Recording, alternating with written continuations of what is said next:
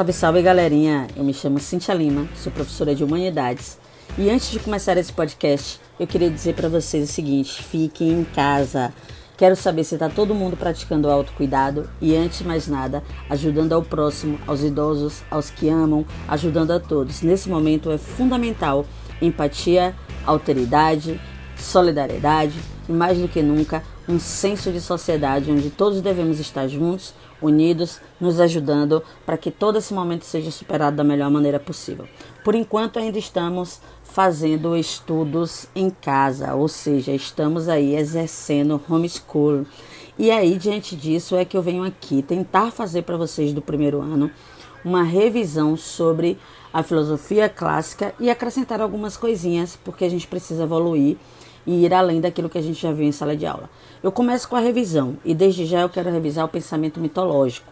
Bom, vocês precisam lembrar que a, a, a ideia de mitologia ela traz uma abordagem com a tentativa de enaltecer ou de amedrontar o homem ou a sociedade dentro de uma contraposição ao logos. O que seria isso? Dentro de uma contraposição à razão. O mito, ele é total senso comum e em toda sua esfera ele não terá nada de racionalidade. A racionalidade por trás do mito, ela é proposital na sua possibilidade de criar narrativas para que essas possam enaltecer e amedrontar os homens que viviam em sociedades sem alguns conhecimentos científicos, sem alguns conhecimentos racionais e que de certa forma eram gerenciados por esse senso de ordenação, por esse senso de organização através do dever e da punição, que era a finalidade maior dos mitos na Grécia Antiga. Então a gente tem também uma outra coisa interessante para pensar.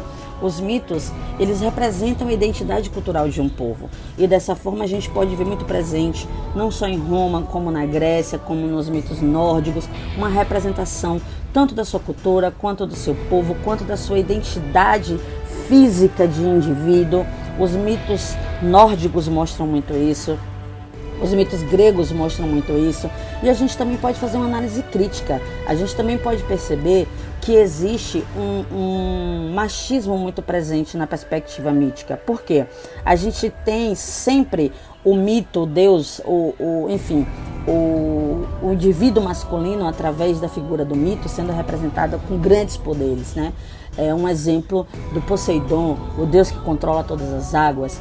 E ao longo dos tempos a gente vai vendo que as mulheres vão surgindo como deusas ou como lendas dentro desse processo de pensamento mítico. Mas mesmo assim as mulheres elas estão dentro de uma escala de poder, dentro de uma hierarquia mítica bem abaixo daqueles grandes, num, grandes e numerosos homens que representam a mitologia, tanto grega quanto romana quanto nórdica. E também a mitologia atual aí com as nossas crenças, nosso folclore, etc.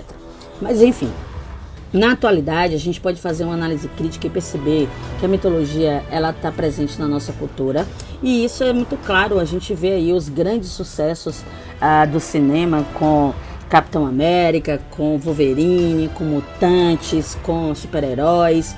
A gente vê que o cinema ele traz muito presente, muito forte os deuses e os mitos ainda como uma sensação de é, é, de poderio, sabe? De que eles podem ordenar o universo, salvar todos nós e ser maiores e melhores do que todos. Mas enfim, essa, esse entretenimento ele também usa na, na, nos desenhos animados. A gente pode ver, por exemplo, um machismo muito impregnado e uma inversão de valores muito impregnada quando a gente assiste os Simpsons, né? A gente pode ver que o, o Bart, né? Ele é um menino que basicamente não faz nada correto, né?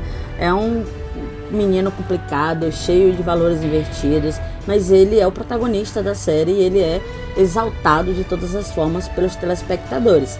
No entanto, a gente tem a Alissa, que é exemplo de, de, de indivíduo, né? É uma boa menina, é uma boa irmã, é uma boa filha, é uma boa estudante, quase virou presidente dos Estados Unidos.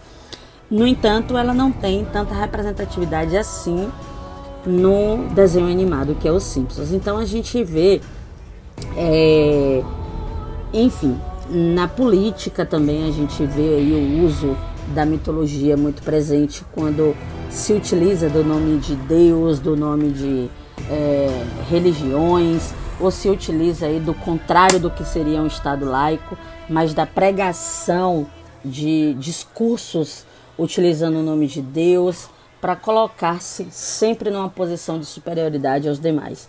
É, um candidato de um determinado lugar do mundo, que não vem ao caso citar aqui agora, certa vez ele fez uma campanha onde o, o slogan da campanha dele dizia: Seu voto não é para mim, é para Deus. E acreditem, ele foi eleito e é presidente de um dos maiores países do mundo, que tem, obviamente, a sua maioria religiosa. Além disso, a gente tem também é, o mito muito presente no Brasil, porque a nossa cultura, ela é uma cultura que tem uma exigência de explicações que nem sempre chegaram até os mais necessitados.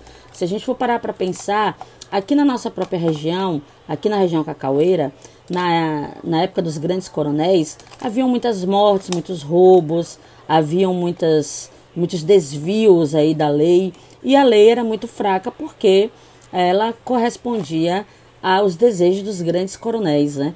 E o mito ele também ajudou bastante nessa época. Ajudou de que forma?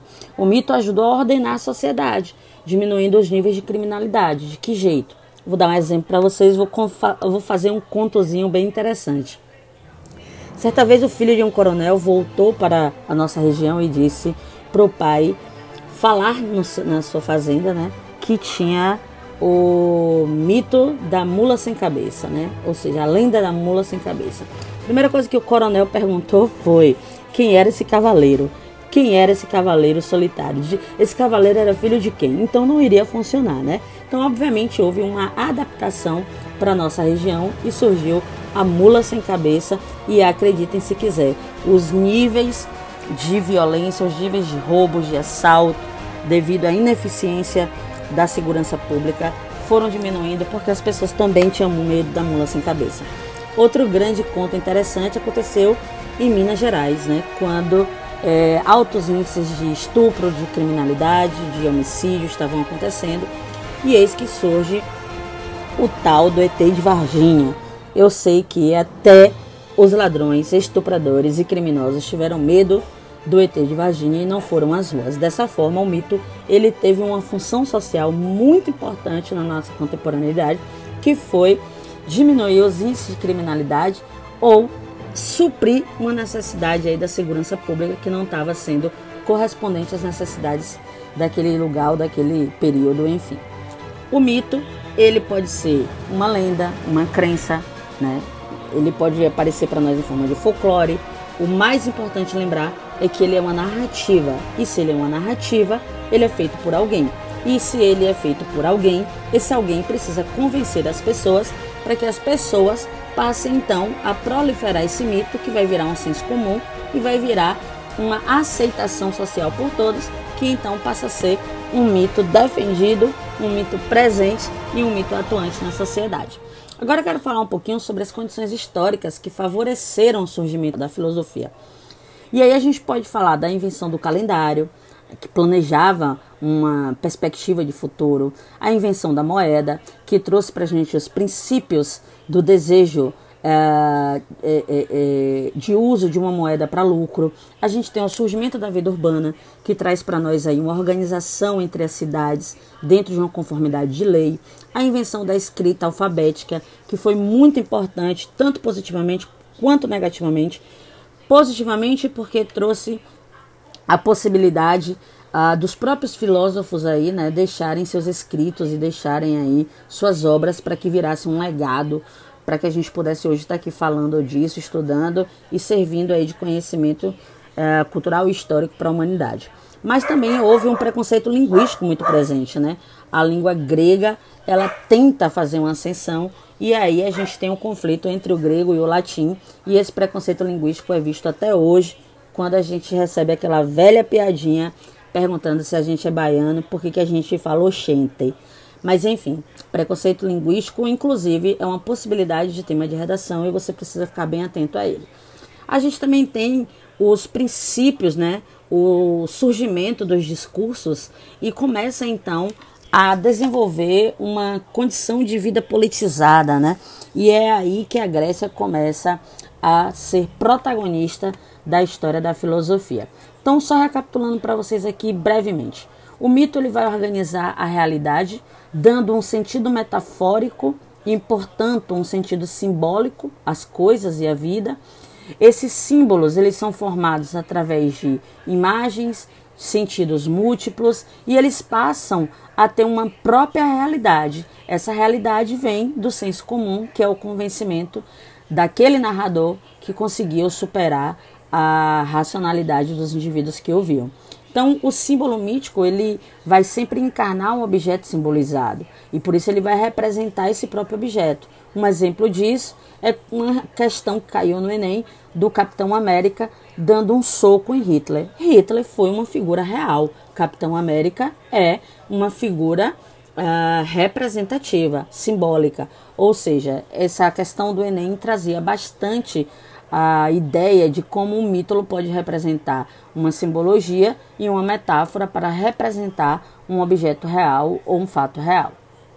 E aí, é, enfim, as pessoas começam a se questionar, as pessoas começam a é, querer entender um pouco mais sobre a vida social, sobre todas as questões que envolvem é, a sua própria existência. Né? Então, a primeira pergunta é de onde eu vim, né? que era uma cosmogonia, né? Os mitos eles faziam uma cosmogonia, eles têm, eles tinham e têm uma explicação mítica para a criação do nosso universo. A gente pode comparar ao criacionismo atualmente, mas isso não foi necessário, não foi suficientemente necessário para explicar para algumas pessoas outras questões, como por exemplo a física, a natureza física.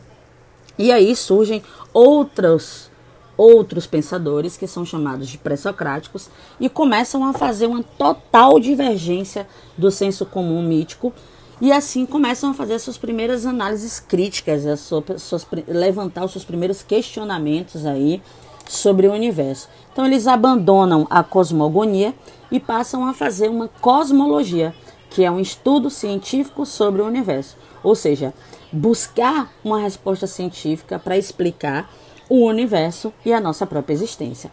Então, entre a ideia de uh, physis, de natureza física, e de arque, que pode ser basicamente a totalidade do universo, as bases ontológicas, que, o que, que significa isso, Cíntia? A explicação para a origem de tudo, a, a compreensão para a nossa existência e para a existência do mundo, elas começam a ficar defasadas no contexto mítico e passam a ter uma necessidade de uma explicação mais ampla. E é aí que os pré-socráticos começam a fazer as suas primeiras especulações na natureza. Eles começam a especular a natureza em si, água, ar, fogo, terra, e trazer então algumas tentativas, uh, eu não posso dizer científicas porque não tinha ciência, mas algumas tentativas uh, racionais de explicar todo, todas essas questões que compreendem a nossa existência e a existência do mundo. Então, essa cosmologia surge no mundo com os pré-socráticos e esses pré-socráticos eles vão se dividir em algumas escolas. Algumas que eu quero destacar para vocês são a escola jônica, é, que ela tem o Tales de Mileto, estudioso da água, né? Ela tem o Heráclito, que é que eu vou falar um pouco dele mais para frente como protagonistas, a escola pitagórica, né, do próprio Pitágoras aí, que traz a, a ideia de é, transmigração das almas através de uma concepção do poder dos números, complexo, né? Mas enfim, a escola eleática, é, que tem Parmênides, que eu quero destacar aqui para vocês, e a escola da pluralidade, que vai ter aí basicamente Demócrito fazendo uma transdisciplinaridade aí com as ciências da natureza, ah, porque ele vai estudar o átomo.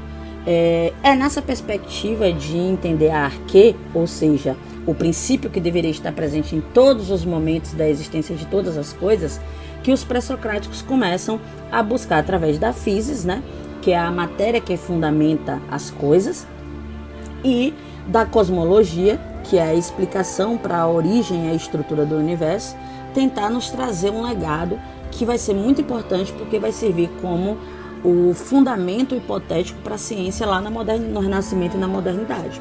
Então eu quero destacar dois desses caras para vocês, três aliás. Eu quero destacar o Heráclito, né, que é aquele cara que diz que ninguém se banhará na mesma água do mesmo rio duas vezes, porque tudo flui. É aquele cara que afirma que existe um mobilismo natural no universo e que tem uma frase que eu gosto muito que diz: eterno só a mudança. Heráclito propõe aí para vocês que estão escrevendo redações para Enem grandes possibilidades de escrita. Tudo é eterno. Então, dentro de um. Tu, tudo está em constante movimento. Eterno só a mudança. E é nessa possibilidade que a gente tem em contraponto o Parmentes, lá da escola eleática. O Parmentes que diz que tudo que existiu sempre existiu. Ou seja, o Parmentes defende basicamente a ideia de que a essência nunca muda. Diferente de Heráclito, ele faz um antagonismo e coloca que, apesar das coisas terem uma mudança natural, a essência não muda. Mas aí vem Demócrito, que inclusive pode ser introdução para uma redação sobre ciência e tecnologia. Demócrito, né, da escola pluralista, o que que a escola o que que foi a escola pluralista? Bom, eles propuseram a existência de um princípio que era basicamente um só, né, por que que basicamente não era um só, por isso o nome pluralista. Então, Anax, Anaxágoras, os nomes são bem complexos, viu, gente? Anaxágoras, ele faz um estudo sobre os infinitos elementos, né, que vai auxiliar bastante lá na química. Empédocle vai fazer basicamente o estudo dos quatro elementos, água, ar, fogo e terra. E Demócrito, que para mim é o mais importante de todos, vai estudar as partículas invisíveis. Basicamente, os gregos entendiam como átomo. Então, lá na divisão das partículas, é, Demócrito é o pai, o fundador, o criador dessa teoria aí de divisão das partículas invisíveis, que hoje, inclusive, a física quântica se utiliza bastante aí para estudar a teoria dos multiversos, tão temida pela própria perspectiva da física contemporânea, né? Mas enfim, o que, que a gente tem até agora? A gente tem uma escola que trata a, do senso comum, uma escola que trata do senso crítico, né? São os especuladores da natureza, com uma abordagem cientificista, mas sem nenhuma condição de recursos de propor uma ciência. E eis que surge um cara muito importante para mim e muito importante para quem vai fazer a redação do Enem, que é Protágoras, esse mesmo, aquele que disse que o homem é a medida de todas as coisas. Protágoras, ele inaugura aí uma nova perspectiva filosófica. Lembrem-se que o primeiro período, que é o mitológico, ele trata sobre o cosmo, na cosmogonia, os pré-socráticos também sobre o cosmo, na cosmologia, e Protágoras vai introduzir aí a ideia de que o homem é a medida de todas as coisas e assim a gente inaugura um estudo antropológico, né? Entender o homem na sua centralidade de ser é, decisório nas suas decisões, de colocar o homem como fonte e fundamento, como ser pensante e como ser principal para relacionar todas as coisas que estão envoltas a ele. Enfim, esse período vai instaurar aí uma concepção antropológica e vai trazer um princípio de racionalidade. Então, Protágoras já deu alguns mil aí na redação do Enem. É bastante interessante para você fazer uma conclusão, onde a gente pode perceber, por exemplo, que não, às vezes não é necessário uma lei, ou às vezes não é necessário uma regra, uma norma, porque o homem ele sempre vai ser decisório é, eticamente das suas atitudes. É, a gente teve algumas redações de Enem, como por exemplo, insistência da violência contra a mulher, em que você não poderia concluir com mais uma lei ou com mais uma norma e cairia muito bem Protágoras, né? Haverá mudança na violência contra a mulher essa insistência, insistência deixará de existir quando o homem entender, não o homem do sexo masculino, mas o homem genericamente falando, entender que a gente precisa, né, melhorar, que a gente precisa de uma composição social de maior bondade, de maior benefício uns com os outros e que a medida das nossas decisões precisam partir da nossa concepção ética e não da nossa concepção moral. Regras são quebradas constantemente, mas a minha consciência, a minha aceitação e a minha escolha pelo bem, ela é muito mais ampla. Inclusive quem falou de tudo isso foi o nosso querido Sócrates, né? Sócrates que teve aí um contraponto moral e um contraponto intelectual com os sofistas, porque ele não desejava vender seus conhecimentos para os nobres gregos e ele fazia né, passeios pelas ruas da Grécia com os jovens, alimentando esses jovens aí de questionamentos é, e trazendo uma reflexão filosófica para esses jovens que gerou bastante, como é que eu posso dizer, bastante mal-estar entre os nobres gregos, né? Então Sócrates propõe aí um método filosófico que a gente chama de maiêutica. Maiêutica que basicamente vai ser o uso da retórica, da oratória e da ironia para promover raciocínios capciosos e para levar o indivíduo ou o jovem ao parto das ideias. Ou seja, é preciso que você conheça a si próprio para que você consiga chegar até as respostas das quais você busca as perguntas.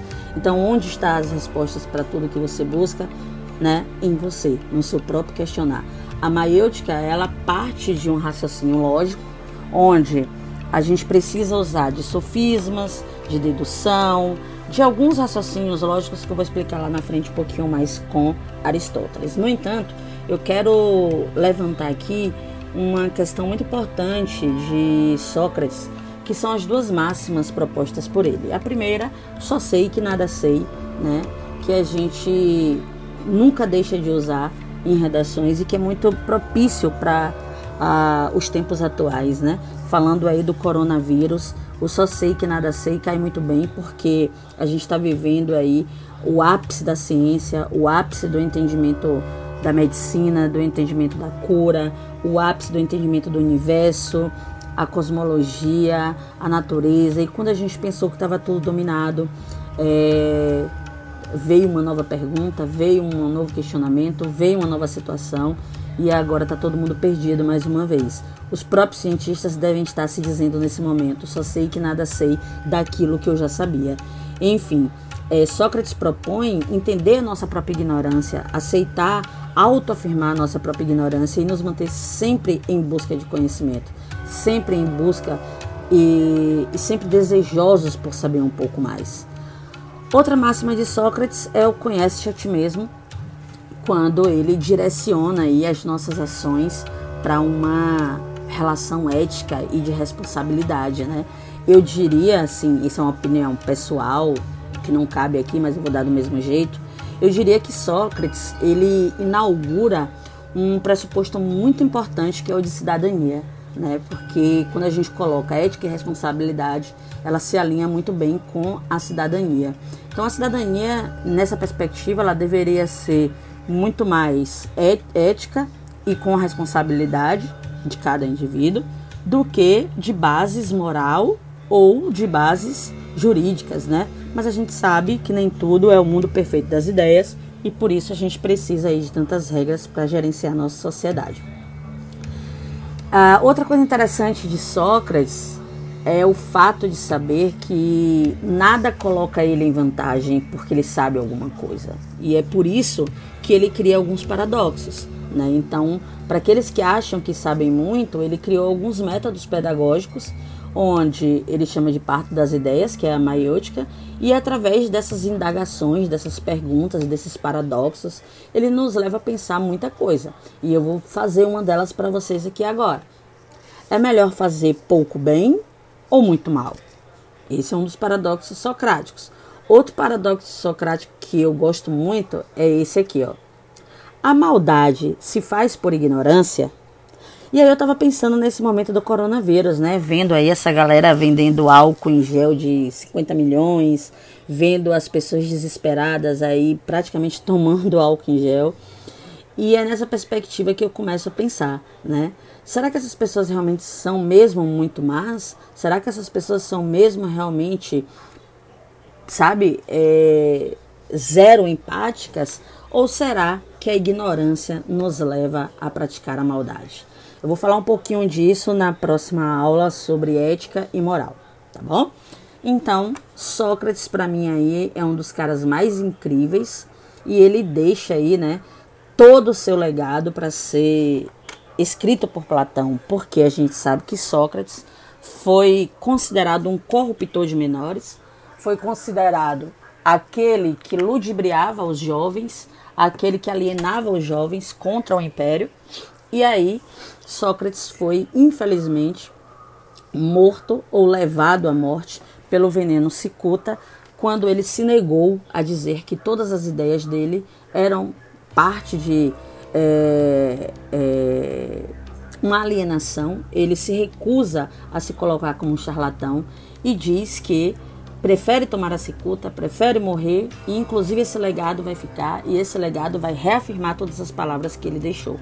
E entre essas palavras todas, né, existe uma suposição aí de que Sócrates existiu, Sócrates não existiu, Sócrates, enfim, todas essas especulações que a filosofia adora fazer. Mas o fato é que Platão, ele continua a tratar de algumas questões que já tinham sido levantadas por Sócrates e coloca aí uma algumas novidades, né? Então eu vou destacar aqui para vocês é, a República de Platão. Platão ele tenta trazer aí algumas novas concepções para a Grécia e essas novas concepções começam com a teoria do conhecimento, que é a alegoria da caverna de Platão, onde passa a entender o mundo de forma dualista, né? De um lado, o mundo inteligível, do outro lado, o mundo sensível. De um lado, o mundo das ideias, puro, original, criado por nós seres pensantes. Do outro lado, um mundo onde tem cópias destas nossas ideias e que nem sempre conseguem chegar próximo daquilo que a gente projetou na mente, mas que na maioria das vezes é o mundo real, né? Ou o mundo das coisas, o mundo sensível. Então Platão traz essa dualidade entre mundo inteligível e mundo sensível. Mas Platão também faz uma tentativa de harmonizar e organizar a polis grega, né? Criando a república, ele traz para gente algumas questões muito importantes, né? Segundo uma linguista, uma filósofa da linguagem chamada Marta Scherrer, é, o julgamento depreciativo, desrespeitoso, jocoso e, consequentemente, humilhante da fala do outro ou da própria fala geralmente atinge as variedades associadas a grupos de menores prestígios sociais. E aí, Platão, lá na Grécia Antiga, estava analisando isso, né? De que forma ele estava analisando isso? Como permitir que a sociedade grega fizesse parte das demandas, das decisões políticas e das decisões que envolviam as suas próprias vidas dentro da concepção de indivíduo vivendo em sociedade, né?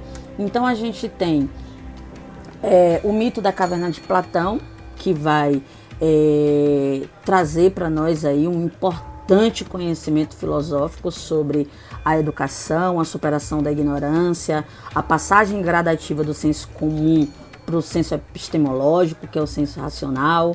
Basicamente, ele faz uma dualidade sistemática, organizada, buscando explicar as respostas para as causalidades aí, né, que são propostas, mas a gente tem que analisar algo muito mais interessante, no meu ver, que é a ideia de estado proposto por Platão. Né? Então, a cidade bela, né, que é a cidade ideal de Platão, ela é dividida numa tríade, essa tríade ela existe da seguinte maneira: um, o Estado assumindo o papel da educação, onde ele diz que uh, as pessoas que são almas de bronze, que são aquelas que se dedicam à subsistência da cidade, elas deveriam até os 20 anos de idade ser, é, como é que eu posso dizer, receber educação vinda do Estado.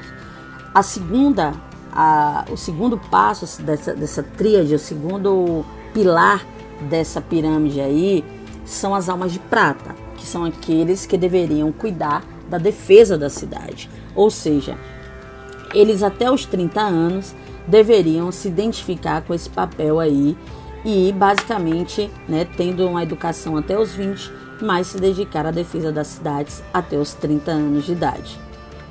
O terceiro nessa tríade aí é o principal deles, né? Que são as almas de ouro. As almas de ouro caberia governar a cidade. Obviamente, os filósofos se identificam aí nas almas de ouro, né? Que são sábios, os nobres. E a gente pode ver aqui, só fazendo uma análise crítica, não vou explicar agora, mas só fazendo essa percepção crítica, a gente pode perceber aí que o Estado orienta uma eugenia, né? Ele orienta aí uma espécie de eugenia, mas a gente vai explicar isso mais para frente também em um outro podcast sobre igualdade racial tá? Deixa mais para frente. Mas olha só, recapitulando o estado ideal para Platão, né? A república ideal de Platão é a cidade bela platônica e nessa cidade bela ela é dividida em três pilares: almas de bronze, almas de prata e almas de ouro. As almas de bronze deveriam se dedicar à subsistência da cidade, as almas de prata deveriam se dedicar à defesa da cidade e as almas de ouro deveriam se dedicar a governar a cidade. Tem uma frase de Platão que eu adoro, simplesmente a minha frase predileta e eu acho que cabe muito a nós brasileiros nesse momento. A frase é o seguinte: o preço a pagar pela tua não participação na política é seres governado por quem é inferior a, a ti. Cara, essa frase de 428 a.C., ela simplesmente nos define hoje. E é isso, né? Na República de Platão, então, ele vai descrever a maneira que se pode passar de um regime político para um outro, e ele vai classificar que o governo deve deixar de ser um governo ah, é, como é que eu posso dizer, aristocrático apenas, né, que se define como um governo dos mais capazes, mas também deve passar a ser um regime correspondente a uma sofocracia, né, onde a sabedoria esteja presente. E Platão, ele deixa um, praticamente ele faz uma politicagem, né, quando ele diz que o Estado, ou seja, a polis, deveria ser governado por um matemático e filósofo, né? Eis que o único matemático e filósofo era ele, e eis que ele praticamente disse: vote em mim. Mas Platão preferiu continuar como filósofo e não como é, representante do governo. Outra teoria interessante de Platão é a teoria da reminiscência. Nessa teoria, Platão afirma que, basicamente, a epistemologia é uma elaboração que vem da nossa condição de aprender e de se recordar. Então, para ele, as ideias são imutáveis, eternas, incorruptíveis e não criadas. Estas ideias são hospedadas numa parte do nosso cérebro que vai ser, em algum momento, recordada e que vai fazer com que a gente aplique essas ideias. Então, a teoria da reminiscência é uma teoria epistemológica também né, onde Platão, por exemplo, diz que a alma é o manancial das ideias. Lembrando para vocês que a alma nada mais é do que a nossa mente, tá bom? Então hoje eu vou finalizar a aula aqui com Platão. Depois eu volto para falar um pouquinho de Aristóteles, da ética e da moral e da metafísica.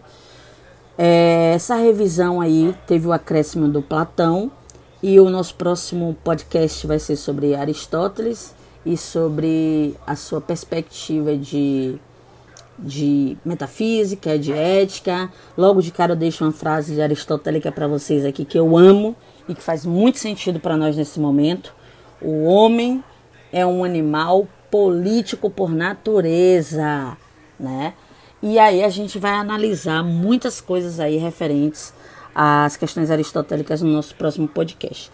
Por agora é só isso. Eu espero que vocês tenham gostado. Foi o meu primeiro podcast. Então eu gaguejei um pouquinho, eu fiquei um pouquinho nervosa, mas eu prometo que no próximo eu vou estar muito melhor. E o mais importante é que vocês saibam que tudo isso está sendo feito com muito carinho, com muita atenção, com muito cuidado, para que a gente possa manter esse contato, manter essa relação presente e, acima de tudo, manter a mente pensante e manter os conhecimentos ativos, né? Desejo paz e bem para todos vocês e quero dizer que eu através do CERM e através da, das possibilidades que nós temos no momento. Estou à total disposição de vocês e desde já, mais uma vez, autocuidado, cuidem do próximo e vamos orar. Orar não só por nós, mas orar não só pelo Brasil, mas pelo mundo inteiro e para que o mundo e a natureza se refaça dentro de uma condição de bem, de paz e de sabedoria, porque só assim a gente pode mudar tudo, tá bom? Tô morrendo de saudade de vocês. Quero voltar em breve com muito mais energia, com muito mais amor. E lembrem-se, não nada pode nos parar, nada pode fazer com que a nossa educação seja estagnada. Sabe por quê? Porque nós somos CERME e CERME é ser revolução. Beijo.